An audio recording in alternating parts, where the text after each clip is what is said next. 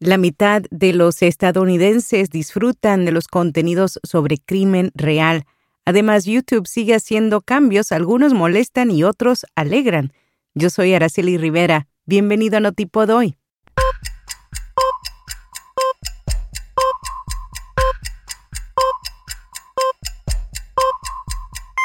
Notipod hoy. Un resumen diario de las tendencias del podcasting. Hindenburg te invita al entrenamiento en vivo gratuito de una hora, introducción a la edición de podcast. Esto es el 30 de septiembre. Saldrás equipado con el conocimiento técnico básico para hacer audio los formatos narrativos más populares de la actualidad utilizando Hindenburg. Inscríbete siguiendo el enlace en las notas.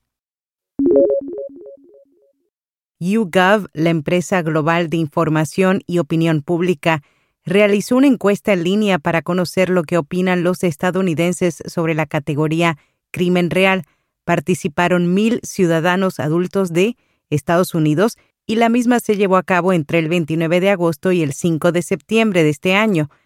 Encontraron que la mitad de los estadounidenses dice que disfruta el género de crimen real incluido el 13% que afirmó que es su género favorito.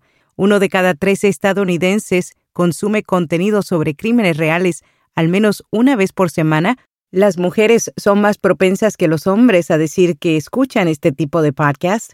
Una gran parte de las personas, el 59%, encuentran el género gráfico e inquietante, pero aún más el 64% dicen que es emocionante y lleno de suspenso. Generalmente YouTube solo muestra dos anuncios antes de que comience un video, sin embargo en las últimas semanas algunos usuarios en las redes han informado que han estado viendo de 5 a 10 anuncios no saltables seguidos. Un usuario que encontró 8 anuncios que no se podían omitir durante una visualización dijo que cada uno duraba entre 5 y 10 segundos, la alta carga de anuncios inevitablemente genera preocupaciones por parte de los usuarios, pero la plataforma le dijo al blog PC Mag que todo esto se debía a un experimento que ya había concluido. Asimismo, el portavoz aseguró que solo estaban probando nuevas formas de mostrar anuncios que mejoraran la experiencia del espectador.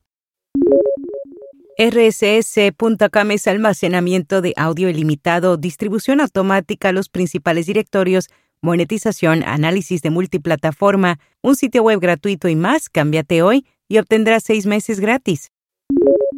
El 76% de los usuarios españoles utiliza Instagram a diario. Hype la plataforma analítica de marketing de influencers, publicó un informe sobre el estado del marketing de influencers de Instagram entre sus principales hallazgos, la categoría demográfica más representada son los millennials, usuarios con edad de entre 25 a 34 años. Estos rechazan la publicidad tradicional como la televisión y prefieren los podcasts y redes sociales. Los tipos de influencers más populares en España son los microinfluencers porque generan más engagement.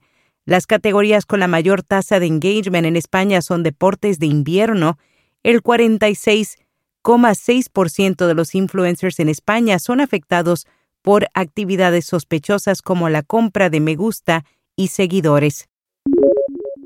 TikTok lanza su nueva serie de podcast El futuro del comercio minorista. En cada capítulo abarcará la evolución de la industria y presentará debates con algunos de los más poderosos del mercado minorista. Los episodios completos solo estarán disponibles para la transmisión de audio y video a través de los canales de TikTok.